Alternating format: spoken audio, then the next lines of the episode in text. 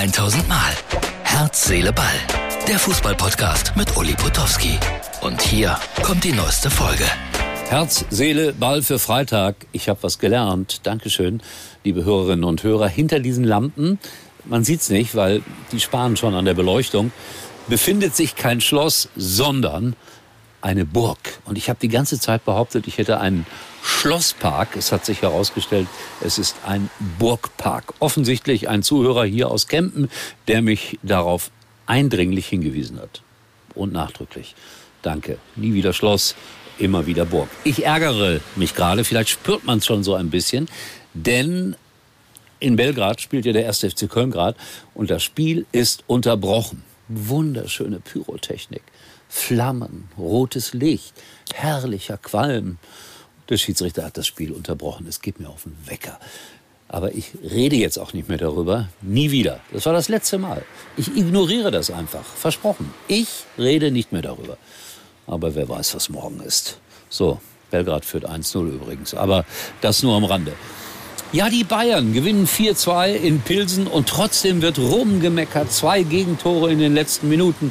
Das liegt bestimmt alles an äh, Nagelsmann und die Mannschaft äh, ist doch nicht so toll und äh, sie sind trotzdem schon durch in der Champions League. Aber es gibt immer Leute, die was zu meckern haben. Ich verstehe das einfach nicht. Aber so ist das nun mal, wenn du Bayern München bist. Klopp, 7-1 gewonnen in Schottland gegen die Rangers haben sie gespielt. 7 zu 1.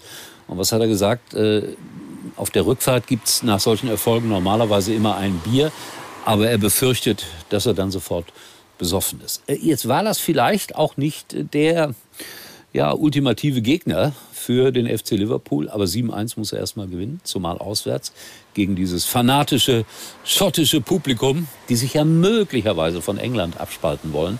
Darüber wird ja gerade wieder in Schottland diskutiert. Und äh, ja, Didi Hamann, entschuldigen, ja, weil er hat ja Klopp kritisiert.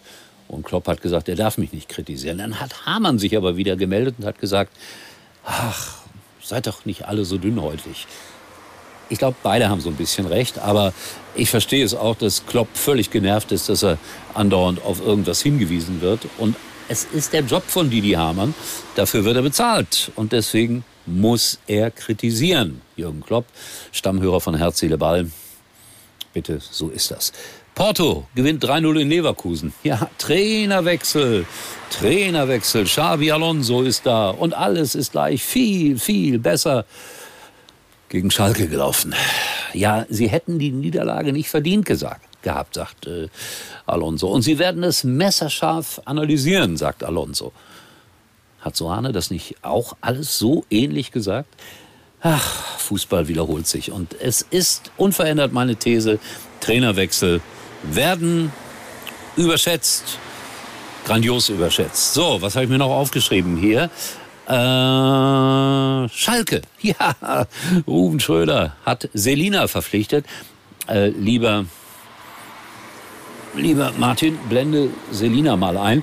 Äh, vereinslos gewesen, Stürmerin und hat äh, nur eine einzige klare Aufgabe. Sie soll die gegnerische Abwehr von Hoffenheim am Freitagabend ablenken. Das könnte gelingen. Ein genialer Schachzug.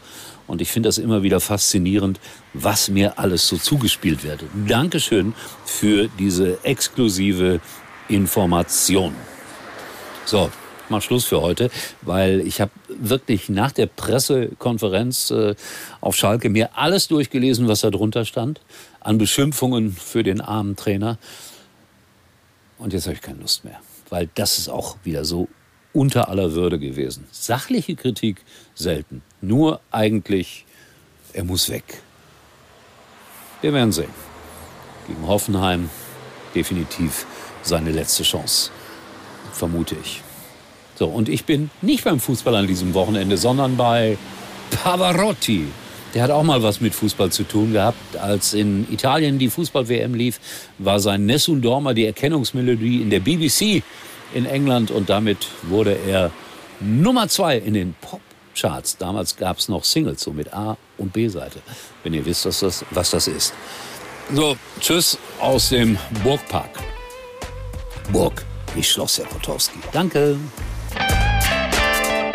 Das war's für heute und Uli denkt schon jetzt am Morgen. Herz, Seele, Ball. Täglich neu.